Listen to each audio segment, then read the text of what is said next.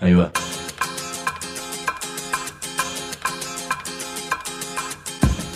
La Vaca es una colecta de recursos, es una cooperativa de trabajo, es una página web, un periódico mensual, una editorial, una cátedra, un bar. Es lo que necesitamos crear para ganarnos la vida y perdernos la obediencia de vida. La vaca es comunicación, ida y vuelta. Ahí va. Decimu, no te calles. Decimu, como se te cante, como te salga, como puedas. Decimu para que escuchen los que te dicen, vos no digas ni mu. Ahí va. Soy Romina, soy Mariana, soy Leo. Soy Franco y Claudia.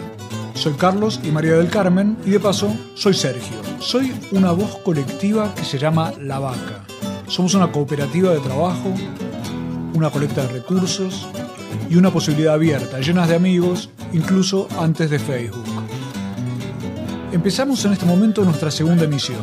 Lo que se escucha ahí sonando es la música de Palopa que siempre nos acompaña. Este es un viaje sin peaje, con los pies, con la cabeza, con el corazón y con los polos. Un viaje a la información, a la imaginación y a la creatividad. Nuestra propuesta deshonesta, decimos.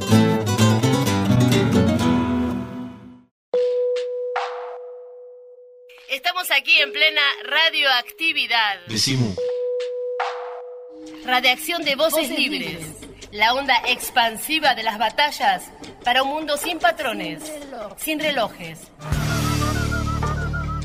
Tenemos la vaca desatada.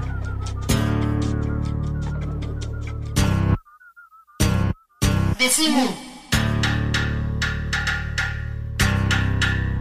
La vaca no viaja. La vaca que no viaja al matadero. Mu Radio Orgánica, consumo gratuito y libre.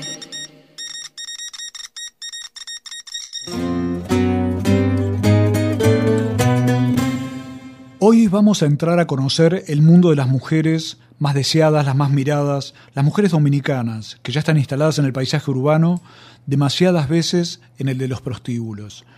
Te contaba que somos una voz colectiva.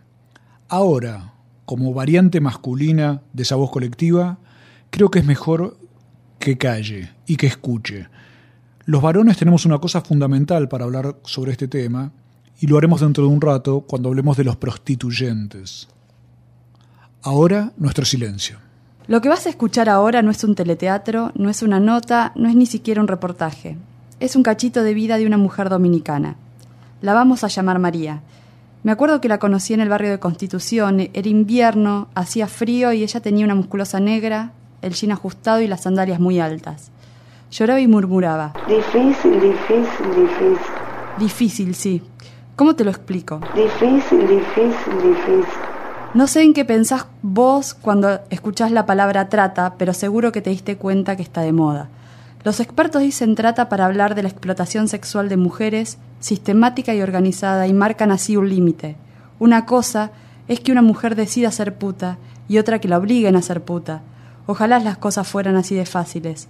Pero nada es fácil en la vida de las Marías dominicanas. Difícil, difícil, difícil. Todos los días, miles de Marías dejan la isla huyendo del hambre. La mayor parte se convierte en inmigrante ilegal en Estados Unidos o España. Pero en tiempos de un peso o un dólar, la Argentina se convirtió en otro destino. Se calcula que en los últimos cinco años llegaron cerca de 3.000. Y todos sabemos a dónde terminaron. No hay prostíbulo del país que no tenga una dominicana. Otras están paradas en la calle, en Plaza 11 o a los alrededores de la Estación Constitución. Las Marías Dominicanas llegan con una misión, mandar dinero a sus familias. Para que te des una idea de lo que esto representa, te doy un dato. El Banco Interamericano de Desarrollo calculó que en un año la República Dominicana recibe 1.600 millones de dólares. El 79% de esos 1.600 millones los envían mujeres como María. Tienes que salir a donde te rinde el dinero. El peso de aquí argentino en Dominicana es 10 pesos. Y si yo mando un peso, son 10 pesos allá. Entonces son más. Y en mi país nada cuesta un peso. Una menta puede costar un peso. Después, nada. Por eso es que hay mujeres que cogen una yola, 20 horas para Puerto Rico en yola. Mi hermana, la que está en España, se fue a Puerto Rico en yola nueve veces. La primera vez que fue, fue todavía no había tenido ni siquiera marido. Señorita, se fue por la responsabilidad y el querer ayudar y el querer aportar algo en la casa. Y una vez tuvo, metí en un closet, muchos, muchos, muchos días, porque él vivía en un edificio y una persona la dejaron ahí porque estaba ilegal. Una vecina oía voces y oía la voz de ella y llamó a la policía.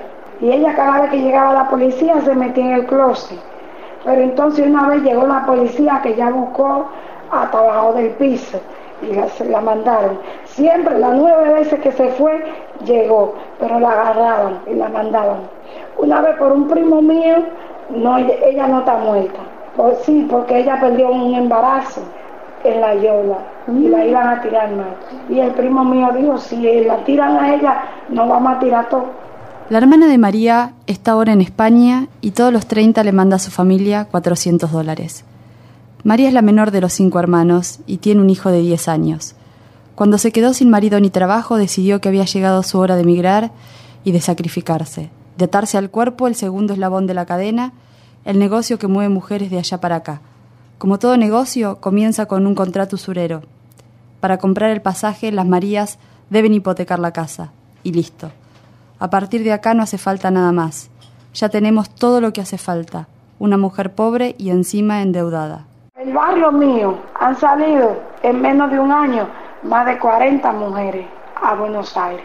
Y hombres también. Entonces yo le dije a mi hermana, yo me quiero ir para Argentina. Y después que tú tengas Argentina, ¿qué vas en el medio del mundo? Argentina es muy grande, ¿qué tú vas en Argentina? Le dije, no, pero que yo me quiero ir. Bueno, pues me dijo, bueno, los documentos de la casa de mi mamá, lo agarré y lo hipotequé y ahí yo tuve el pasaje. Mi hermana me mandó más dinero para que pudiera estar aquí. Bueno, pues yo dije, no, pero que yo conozco unas mujeres que se fueron, que están allá, que están bien, que trabajan y mandan, pero que yo no sabía que se trabajaba únicamente en la calle. Y yo para eso mejor me vuelvo a mi país. Y sí, me vuelvo aunque tenga que hacer otro problema, otro quilombo para volver a irme. Porque es muy difícil. Tú te acuestas, te tienes que acostar con un hombre sucio, limpio, oloroso, hediondo. No sabe si te enfermo, si no te enfermo, no sabe nada. Entonces así es peor, así es peor. Con miedo de que me rechazaran. Ya yo llegué, ya yo estoy aquí, ya yo voy a trabajar, trae 500 dólares, digo, bueno, con estos 500 dólares, hasta que yo encuentre un trabajo, por lo menos 15 días me alcanzan, y si acaso no me alcanzan, mi hermana me dijo, cuando, cuando se te acaben, yo te mando la que está en España, hasta que tú encuentres un trabajo, porque cuando uno sale de su país, los primeros días pasa mucho trabajo, pasa hambre, pasa frío, pasa de todo porque no sabe. No me va a coger confianza de encontrarme por ahí, decir, ah, ven a mi casa, porque tú no sabes si soy buena, soy mala, qué te puedo hacer. Y me pareció lindísimo que vine, pero cuando me dijeron lo que había que hacer... ¿Cómo funciona la máquina que convierte a una mujer en una puta? O dicho con las palabras de los expertos, ¿por qué decide una mujer convertirse en puta? María lo explica fácil. Yo traje los 500 dólares. Yo llegué un martes a las 5 de la mañana. El martes a las 10 de la mañana yo tenía 100 dólares porque me lo hicieron gastar. ¿Por qué me lo hicieron gastar? Porque como cuando yo, no tengo un peso, ni conozco a nadie, me vaya a, a una provincia a trabajar. Al otro día ya tenía mi maleta en un carro que me iban a mandar a una provincia se iban a ganar conmigo 500 pesos por mandarme. Más el pasaje, 300 pesos, que me, que me iba a costar el pasaje, que me lo iban a mandar. Trabajando, yo vendiendo mi cuerpo, yo tenía que pagar esos 800 pesos. María nos explica fácil lo más difícil. La red de explotación sexual es más sutil, doméstica y asfixiante de lo que pintan las telenovelas. No te meten en el vagón de un auto y te atan a una cama con esposas. No hace falta. Para estas Marías las cadenas son la soledad y el hambre.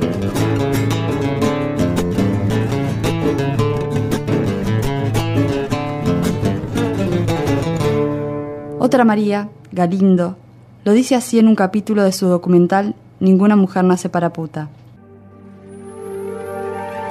No vendemos nuestro cuerpo, vendemos nuestra falta de madre, nuestra falta de padre, nuestra falta de hermanos, nuestra falta de hermanas. Una sabe mejor que nadie que no es una mercancía, si lo que vendemos nosotras es lo que no fuimos a la escuela, es lo que no nos apoyaron para ir a la universidad, es lo que no nos dieron el trabajo.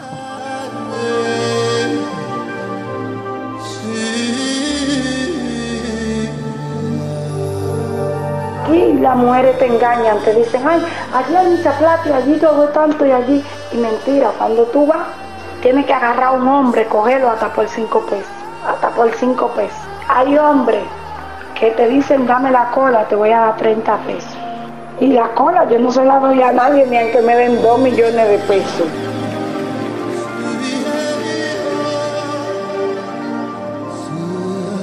Si hago los documentos y puedo trabajar, aunque sea ganando poco, pero imagínate, si se me arregla, sí yo me quedo. Pero si no, yo me voy.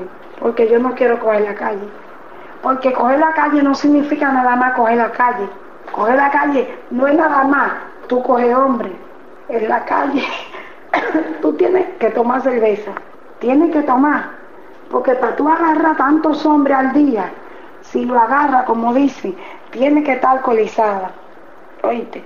O si no, tiene que estar pensando en tu familia, pensando lejos y un hombre cogiéndote. Llega al vicio de la droga. Porque después que una persona usó droga, es un parásito.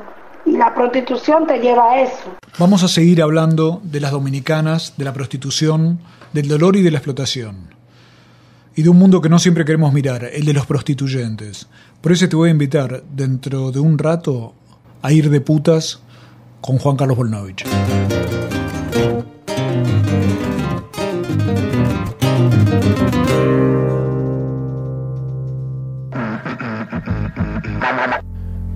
Punto de encuentro. Punto de encuentro. Mu. Mu, punto de encuentro. Nuestro bar, nuestra feria, nuestro escenario. Cosas ricas para alimentarnos el cuerpo y el alma. Estamos en Hipólito Yrigoyen 1440. Hipólito Yrigoyen, Desde 1440. las 9 de la mañana y hasta después de las 10 de la noche. En www.lavaca.org. Consulta nuestra agenda de actividades libres y gratuitas en www.lavaca.org. Mu Punto de Encuentro. Bar, feria, librería, un espacio para el que quiera, un espacio para cualquiera. ¿Quiere repetir el mensaje? Presione 5. Si no, simplemente corte. Gracias por utilizar nuestros servicios. Adiós. Hipólito Yrigoyen, 1440. Ahora un lujo, la columna de un artista, una intelectual que para colmo es una amiga. María Galindo, de Mujeres Creando, nos envía su taller de feminismo urgente, especialmente desde Radio Deseo de Bolivia, para este programa que te regalamos en dos palabras. Decimu.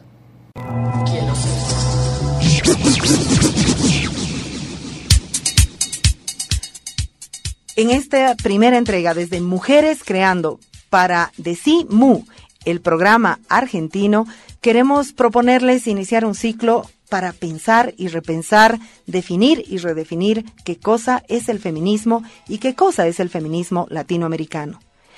Empezar por decirles que el feminismo no es un singular, hay una pluralidad impresionante de corrientes político-ideológicas al interior del feminismo. Pienso, por ejemplo, en las ecofeministas que han desarrollado su propia visión.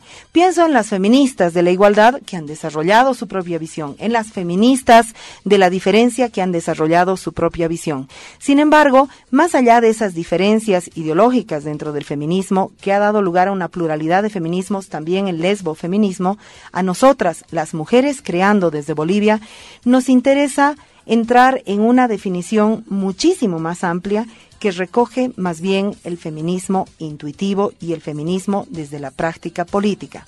¿Por qué eso para nosotras es tan importante? Precisamente porque es desde ese feminismo que cientos de miles de mujeres se pueden reconocer y segundo, porque es desde ese feminismo que podemos desarrollar un feminismo que no tenga una matriz occidental. Vayamos a revisar entonces la definición que les propongo. Nosotras proponemos entender el feminismo como el conjunto de formas de desobediencia cultural, religiosa o política, cotidiana, personal o colectiva, que desarrollamos las mujeres en cualquier parte del mundo, el conjunto de desobediencia respecto a los mandatos culturales patriarcales. La desobediencia al patriarcado es la base de cualquier feminismo. Bueno, con, esta, con este pequeñito espacio me despido. Que vivan las gordas, que vivan las morenas. Quiero ser mujer sin modelos que imitar. Desde Bolivia, para Buenos Aires y para el resto de la Argentina.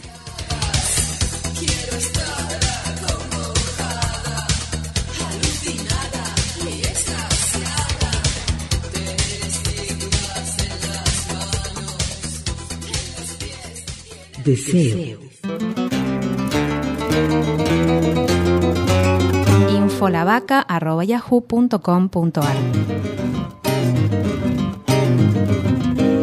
La prostitución de las dominicanas se va amasando con pobreza, inocencia, con promesas absurdas.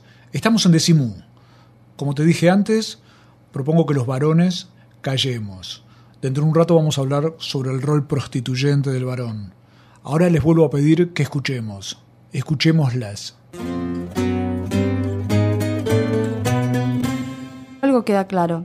Las mujeres dominicanas llegan a la Argentina en busca de dinero, y la única manera de obtenerlo es encadenándose a un prostíbulo. Esto te puede parecer bien o mal, moral o indigno, pero el verdadero dilema es otro. ¿Por qué se van más pobres de lo que llegaron? María me cuenta que ella se negó a viajar a Río Gallegos, pero que su amiga aceptó. Escuchemos ahora a esta otra María contando cómo fue esa experiencia hotel, si no tiene para dónde vivir, porque en ese boliche te dan alojamiento también, que sí o sí te lo cobran. Trabaje o no trabaje, diario te cobran 15 pesos de ese alojamiento. La comida te la tienes que buscar tú. A esa señora ya le habían hablado de nosotros. Fui yo, mi hermana, fue otra chica más. Y ya la persona que nos llevó fue un, un mismo paisano. Ya no tenía negociado. 200 pesos por cabeza le iban a dar. Repasemos cómo describe esta María el eslabón prostibulario. Un paisano es el contacto entre ella y su futuro proxeneta. Cobra por ese servicio 200 pesos por cada mujer que entrega. ¿Quién paga sus honorarios? La puta prostituyéndose. La mujer tiene que viajar hasta su nuevo destino. ¿Quién paga el peaje? La puta prostituyéndose. Finalmente llega y es explotada en un prostíbulo que además es su hotel. ¿Quién paga por el alojamiento y la comida? La puta prostituyéndose. ¿Cómo es posible que una mujer acepte semejantes condiciones? Muy simple. El prostituyente le paga al proxeneta. Se supone que el proxeneta se debería quedar con la mitad y el resto debería entregárselo a la puta cada fin de mes. Pero cuando llega ese día, el del pago, no le entrega la cuenta de los pagos. Lo que tenemos entonces es una mujer que se prostituyó durante 30 días y no tiene plata. Podíamos preguntarnos qué hacen las autoridades, la ley y la justicia para evitar este engaño. Nos lo cuenta esta otra María. Cuando yo fui parece que la señora tenía un contacto y cuando iba a inmigración le avisaba y ella, las chicas que no tenían documento actual, la mandaba para la casa para que pasara. Que si lo que tú trabajas en boliche es compartido, lo que tú trabajas en la calle es tuyo. Si tú en la calle hace 30 pesos, 30 pesos son tuyos. Pero si en un boliche hace 30 es mitad, mitad. 15 para la casa y 15 para ti. A veces en la calle se corre más riego, pero es mejor, porque si yo me voy a hacer 100 pesos, 100 pesos son míos, no tengo que compartirlo con nadie. En un boliche no, en un boliche por parte tú estás cuidada, pero explotada. Volvemos entonces al comienzo de la cadena, y otra vez estamos ante una mujer pobre y endeudada, sola y humillada. Esto es fatalmente una puta. Escuchamos cómo nos cuenta María que terminó la historia de su amiga. Y tuve una amiga que duró cinco meses, seis meses viviendo allá con nosotros. Nunca puso un peso para la comida, para el jabón, para pasaje, ni siquiera para una cerveza cuando salíamos, nada. Mejor tuvimos nosotros que mandarle 400 pesos para que venga, de una provincia que la mandaron a ella donde me iban a mandar a mí. Pero ella se quiso ir, yo la dejé que se vaya. Allá me llamó llorando que los platos que ellas comían, comían, comían los perros también. Y con la sábana que cogían, Los hombres que tenían que coger en el día, con esa dormían en la noche. Y ella no podía aguantar eso.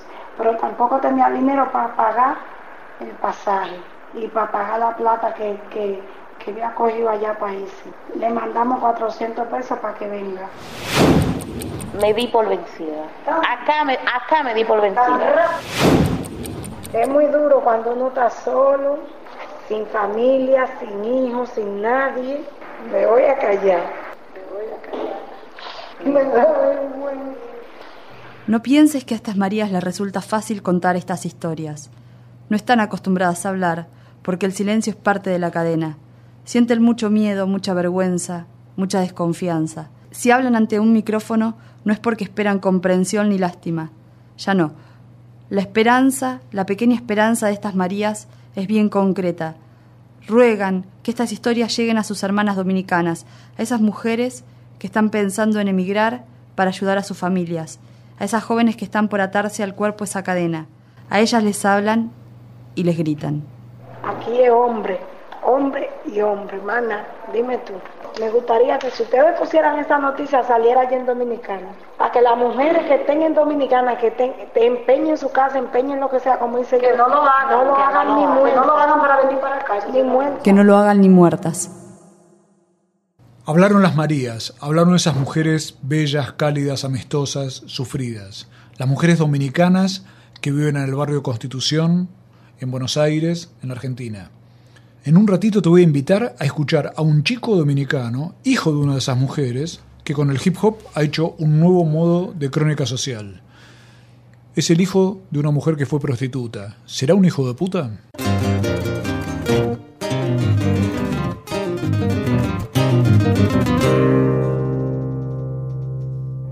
Ahora les propongo abrocharse los cinturones. Se viene el cimbronazo de palabras y de ideas de Daniela Andújar. Ih, rapaz, começou já. Carneirinho. Ante tanto tedio organizado, poesía, rap, canción, vals gritado, pico oral, inyección de aire en las venas del encierro. Sacate, movete, poesía oral, poesía analfabeta, poesía alfabeta, poesía cardíaca, poesía nerviosa. Poesía bombachuda, poesía puntiaguda, poesía antigeométrica, poesía no binorma, poesía para detener la respiración artificial.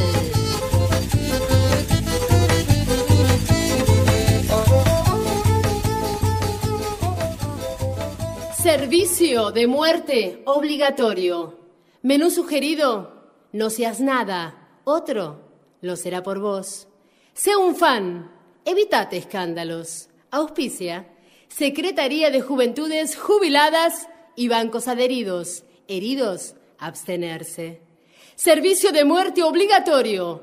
Menú fijo, tenedor libre. Se cobra cubierto, puñal, misil, fusil o matrimonio, trabajo y dinero. Servicio militar, servicio miletargo. Servicio civil obligatorio. Ejercicio vil.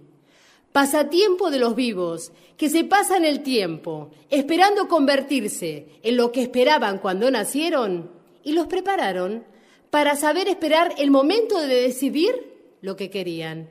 Servicio civil, muerte a crédito, círculo abierto de inversores, bolsa de valores, bolsa de baldosas. Inviértase, porque usted es lo único que tiene. No pierda esta ocasión, será la única vez que esté vivo. Inviértase y comience desde ahora a velar por su futuro velatorio. Servicio civil no optativo. Usted no puede ser otra cosa que un proyecto de ataúd mal cerrado y funcional. Circule, compre, maneje su cero kilómetro, maneje su cero KM, maneje su cero, porque cero es su número. DNI, desaparecido niño infeliz. Pague su seguro, el Estado le garantiza un buen accidente. Viscoso civil obligado, servicio civil obligatorio, entregar armas, declarar pertenencias, despache de equipaje, parto y aduana. Menú variable, tenedor maniatado, servicio de descubierto. Pase por caja, humanito en jaque. Tenedor fijo en cualquiera de tus órganos vitales, medicina prepaga, medición preparada a abolirte el pos, propensión a crearte el pus, propulsión a chorro, a llanto, a diarrea, propulsión a meo, a transpiración, a jugo gástrico. Este mundo funciona a propulsión de cadáveres, los que hay y los que crea permanentemente. Servicio las 24 horas del día, los 365 días del año. Una empresa responsable que no lo abandona. Resigna. Poesía para detener la respiración artificial.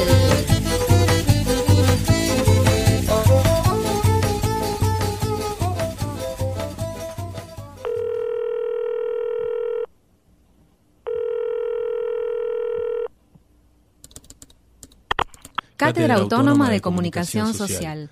Tres materias en un año. Gestión de medios, clínica de experiencias, nuevos paradigmas de pensamiento. Herramientas para ponerte en marcha. Cátedra Autónoma de Comunicación Social. Capacitación, o mejor dicho, un espacio para que puedas ver de qué sos capaz. Un sábado por mes, el resto online. Un año de duración. Abierta la inscripción. Para más informes, infolavaca.yahoo.com.ar.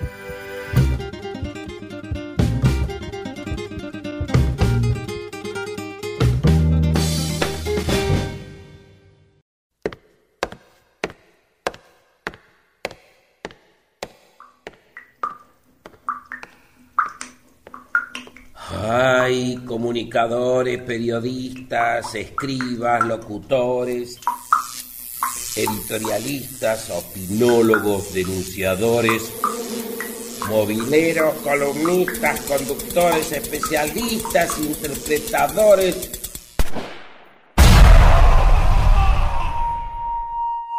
Mejor decir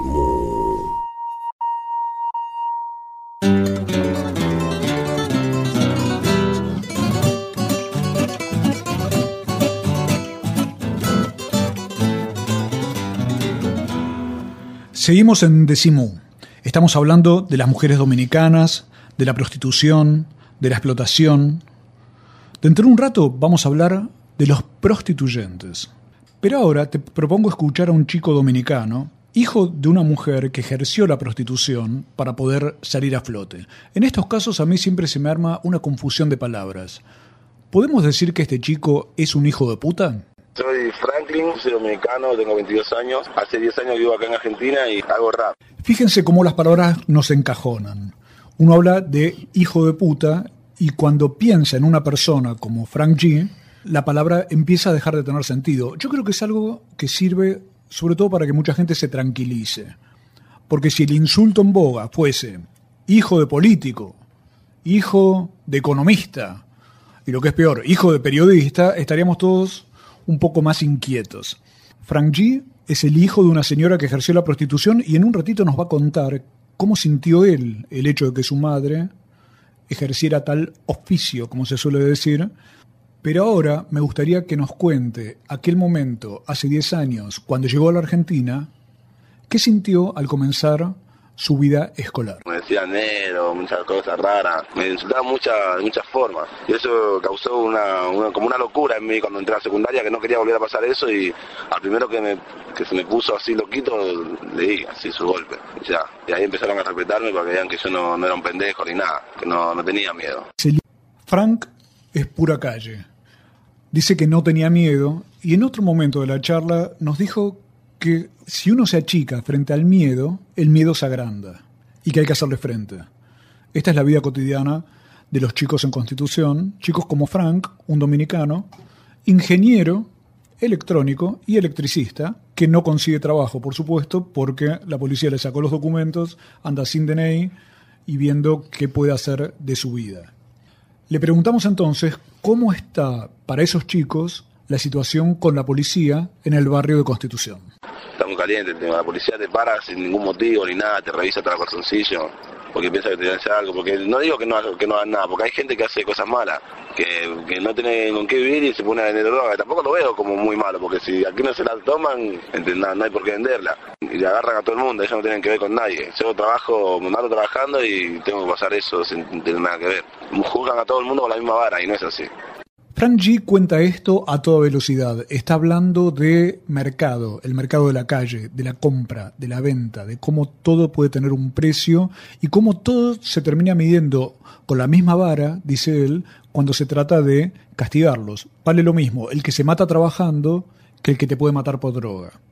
Le preguntamos entonces cómo ve a esa cantidad de mujeres que llegaron desde la República Dominicana a la Argentina para prostituirse. No la voy a juzgar. Así habla un hijo sobre su madre, una mujer que logró salir de ese infierno. Le preguntamos entonces por qué él cree que las mujeres dominicanas, sus paisanas, se prostituyen. Que cuando ellos hacen eso porque ya no le queda otra alternativa. Y hipotecan la casa, porque no es que tienen dinero, sino que hipotecan la casa, piden dinero prestado para venir para acá. Y acá no le queda otra más que vender su cuerpo o trabajar como una burra todo el día por dos pesos. Le conviene, aunque no quieran eso, porque yo estoy seguro que el 98% de las mujeres que hay acá trabajando en la calle no quiere trabajar de eso. Pero es la única solución que tienen. Entonces trabajan en la calle y prostituyen para mandar dinero para sus hijos, para pagar las deudas, para ayudar a sus padres. Viene ya esclava desde allá, porque acá no es que se hace esclavo, no vienen acá porque sí. Viene allá ya esclava. Esclavitud, inmigración y pobreza. Frank está seguro de que si hubiera trabajo digno para la gente, no habría delincuencia. Y él mismo tuvo que tomar una decisión al respecto me ayuda a no bajar los brazos porque uno se desespera ese. Muchas veces he pensado en, vender drogas, en ir a robar todo, pero todavía por suerte nunca lo hice por, por mi mamá y todo eso, porque yo sé que si caigo preso mi mamá se muere, se muere, si se muere, se muere muerta. Si me, te la ponen fácil para vender drogas y todo eso y yo he dicho que no. Yo todavía no tengo necesidad de hacerlo, no, te digo que nunca lo voy a hacer, porque uno nunca sabe lo que va a pasar con la vida de uno, pero hasta ahora todavía no lo he hecho y bueno, estoy bien por eso. Y ahora Frank, el dominicano de Constitución, nos habla sobre la libertad de expresión y sobre sus armas. Porque yo ando legal y todas las cosas bien, y entonces no tengo nada que temer y, y doy para adelante con lo que yo pienso. A mí no me pueden meter preso porque yo cante una cosa rara. Porque eso es libertad de expresión, se estaría quebrando, entonces no. A yo puedo decir lo que yo quiero, esa es mi arma, el micrófono y la libreta. Este chico de 22 años ya parece saber más que muchos teóricos de la comunicación. La libertad de expresión es para las personas, para las sociedades y no para las empresas periodísticas. Y haciendo uso de esa libertad de expresión y de su libreta, nos mostró su obra. Una de ellas, El rap del inmigrante. A veces me pregunto hasta cuándo aguantaré. Sí, sí, sí, a veces solo pienso si mi meta alcanzaré, porque siempre que, quiero avanzar me ponen una traba. Perdonen mi gente si estoy caliente como lava, me cansé de tanto abuso, de los temas inconclusos. Tengo 10 años aquí y me siento como un intruso, porque todo es tan confuso, yo no soy ningún recluso. Conseguir los documentos más difícil que hablar ruso. Sin mediante, es insignificante, porque la cosa está dura y más si eres un inmigrante, gente no sea ignorante y vamos a echarles para adelante, adelante, porque si no unimos todo el futuro será brillante, porque, porque yo sé que hay gente que te discrimina por el color de tu piel hasta la forma que caminas. Ellos dicen que dañamos a la Argentina, pero no somos culpables del pesar del día a día. Y que la que hay, que no pasa a la gente, su forma de vestir piensa que somos delincuentes. Que la que hay, soy una persona decente, graduado en la calle, soy un rapper diferente. Frank G. Graduado en la calle, Frank G el hijo de una mujer que logró salir de ese infierno del alma que es la prostitución, fue a lo mejor el mejor preámbulo para hablar del gran tema olvidado, del gran tema oculto, los prostituyentes. Te propongo que nos esperes un ratito y Juan Carlos Volnovich nos va a explicar qué significa ir de putas. Cooperativa La Vaca. Transmisión en directo de ideas que laten, de latidos que idean una vida que valga la alegría, no la pena. Decimú. Ahora te quiero presentar a Cecilia Payés del dúo Semillas de Holgorio. Viene, como vino ya la vez pasada, a alegrarnos la vida y a sugerirnos música para curar el alma. Bueno, necesito algo, algo para iniciar, necesito. Una, una punta para empezar. El trayecto de la música que sale del corazón, ideas. toca las ideas, estalla en el cuerpo y cura el alma. Cura el alma.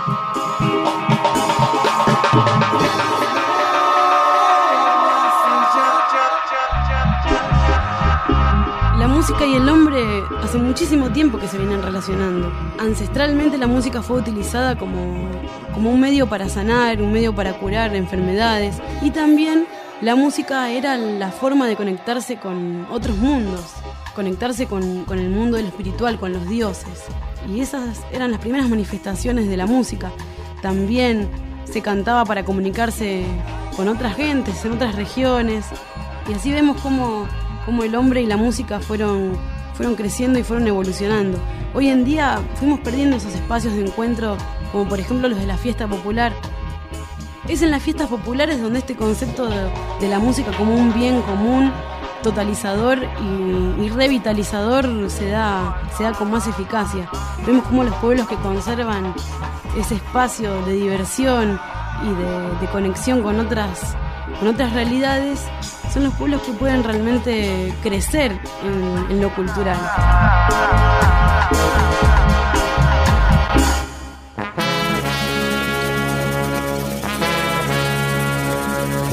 Hoy vamos a escuchar a Celso Piña, un señor que está incursionando en las nuevas vertientes de la cumbia, fusionándolas con el reggae y otros ritmos también urbanos.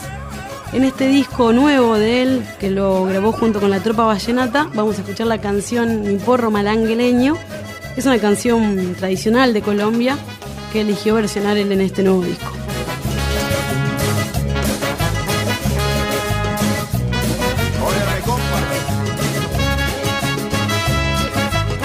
La cumbia, un ritmo que, han adoptado los barrios, ¿no? como, como también una propia identidad cultural que si bien tiene su origen en Colombia, todos la han hecho propia.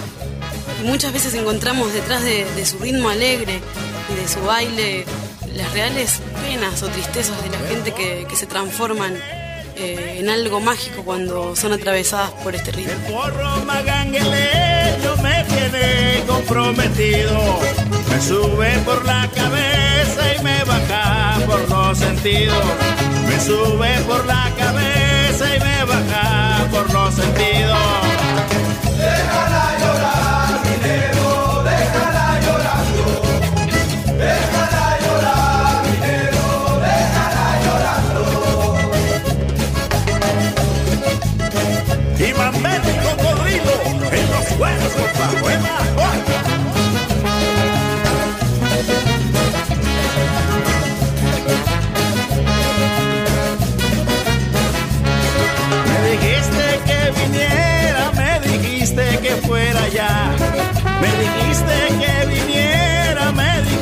que fuera ya.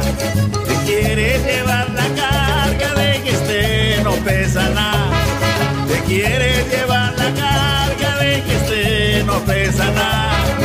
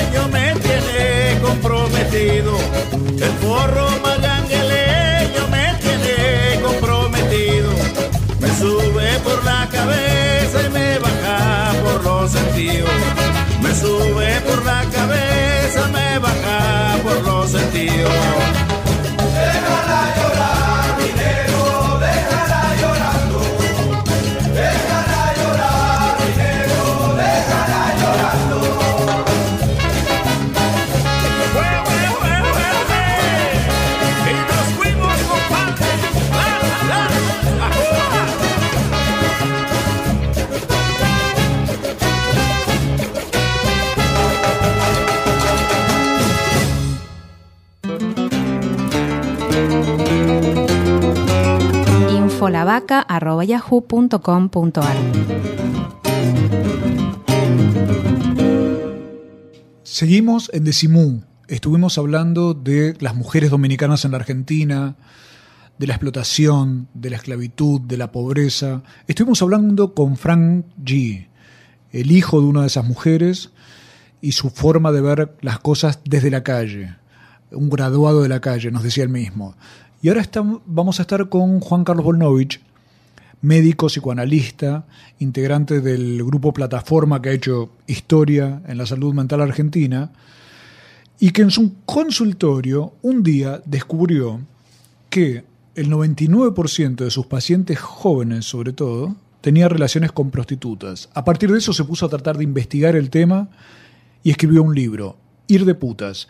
Le preguntamos a Juan Carlos Volnovich qué significa ir de putas y consumir prostitución. Que es la mejor manera de hacerse hombre. Parecería como si hubiera una especie de mandato cultural o de mandato social donde integrar el universo de aquellos que van de putas es casi como sacar una credencial de, pertenecer. Es tan general la cantidad de varones de distintas clases sociales, de distintas pertenencias, distintas edades que están incorporados dentro del universo de los prostituyentes que casi hay como una especie de superposición entre ser varón y consumir prostitución.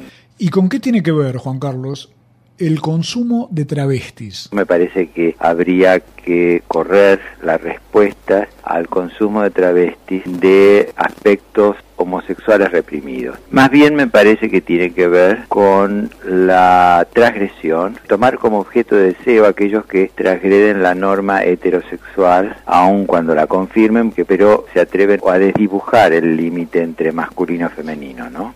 y entonces buscan productos exóticos, africanas, asiáticas, través y lamentablemente muchas veces también niñas. Así es el mercado. Africanas, travestis, niñas. Les quiero recordar que en el eh, número de julio de 2008 de Mu, de nuestra revista, hicimos una doble central dedicada a nos, los prostituyentes, donde amigos nuestros como Eduardo Aliberti, el padre Luis Farinello, Norman Brisky, Gustavo Ojeda, el presidente de Gráfica Patricios, Ricardo Dios, el abogado, colaboraron con nosotros en la idea de la denuncia del prostituyente. Y allí escribíamos lo siguiente, la red de explotación sexual de mujeres y niñas la construyen la policía corrupta, los jueces injustos y los políticos necios. La financian los prostituyentes. Son las frases que fuimos extrayendo de las conversaciones con las propias mujeres en estado de prostitución. Le preguntamos entonces a Juan Carlos Volnovich si quisiéramos hacer ese identikit del prostituyente, ¿cuál es la edad de estos hombres? Los prejuicios que pueden hacer suponer que es una práctica tan patética de viejos, te resulta de que la gran sorpresa es que atraviesa todas las franjas etarias y que eh, los chicos de hoy en día, a pesar de que con respecto a 40, 50 años atrás hay una muy grande libertad sexual y las pibas están mucho más dispuestas a tener relaciones sexuales de lo que estaban nuestras abuelas a la misma edad, lo extremadamente sorprendente es ver cómo los chicos de hoy en día, aun cuando se inician sexualmente con compañeras, acuden a la prostitución son los consumidores de rubro 59 de Clarín. Y le preguntamos a Juan Carlos Volnovich cómo describiría ese intercambio.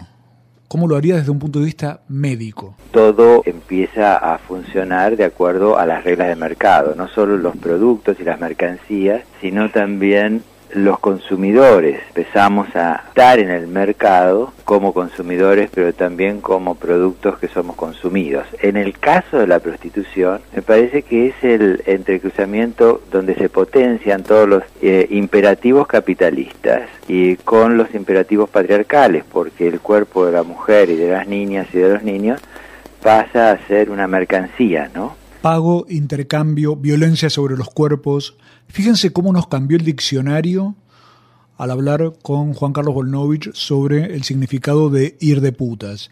Pero esto nos está mostrando un estilo de poder, algo que nos sirva también para entender la época actual y la sociedad actual. El deseo de la mujer es lo más temido, es lo más deseado y lo más temido, porque aparece como algo peligroso que puede capturarnos y fundamentalmente infantilizarnos o feminizarnos en función de esa captura. Entonces, el pago garantiza de que eso no se va a dar. El pago garantiza de que algo así como ella está conmigo por mi dinero y no por mí. Ella está por, conmigo en el, hasta el momento en que yo le pago y no por otra cosa. De manera tal que el pago se instala como un garante de, eh, de un vínculo que eh, queda reducido a ese intercambio. Todo cuerpo humano que no es tomado como un semejante, como un otro, que no es respetado como tal, eh, genera ya una simetría y una relación que en esencia es una relación violenta. Así, Juan Carlos Volnovich, como antes Frank G y como antes las mujeres dominicanas, las Marías, creo que nos ayudaron a mirar. Yo no sé si este programa termina, no sé si hay un cierre o si en realidad está empezando. Prefiero dejar abierto el tema, prefiero que todos nos quedemos con nuestras preguntas, nuestras sensaciones y nuestra capacidad de ponernos en el lugar del otro o de la otra.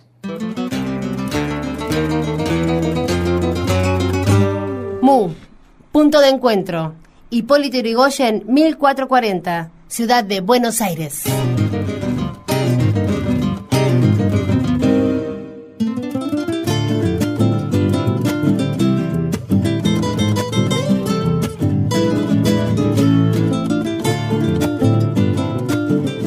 Esas guitarras y esos guitarrones que estás escuchando son los del conjunto Falopa.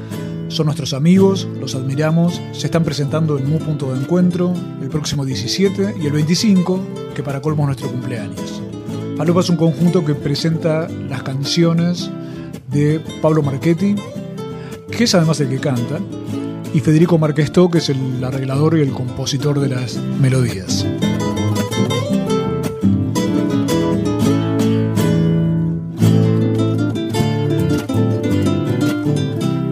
Y ahora entramos en la zona espiritual del programa. Vamos a presentar al pastor Carlón, una figura majestuosa y un poco sinuosa.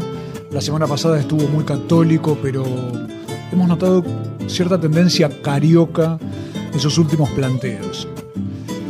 Pare de sufrir, pare las orejas y pasamos a escuchar al pastor Carlón. De paso, los despido hasta la próxima semana. Hermanos, por que estamos aqui? Hã? Estamos aqui porque você sofre.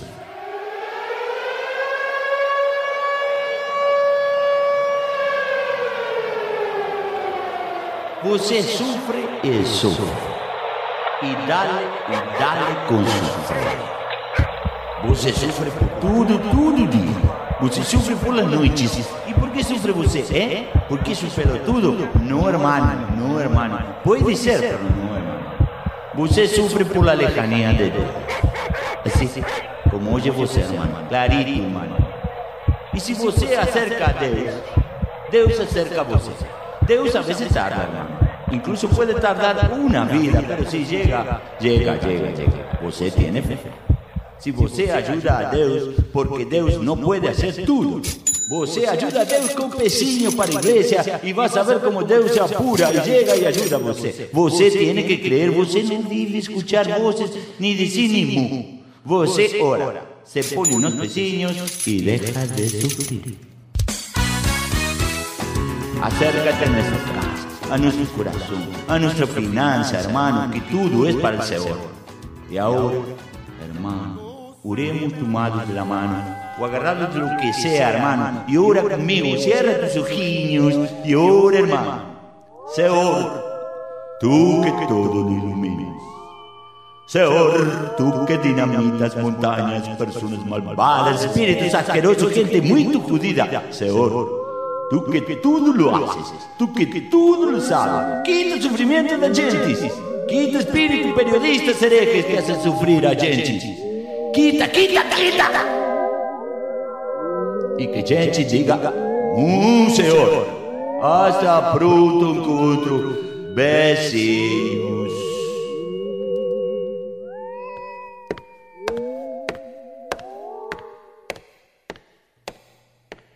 Che, ¿cómo salimos con Brasil? No. Perdimos. Me cago en Dios y será la...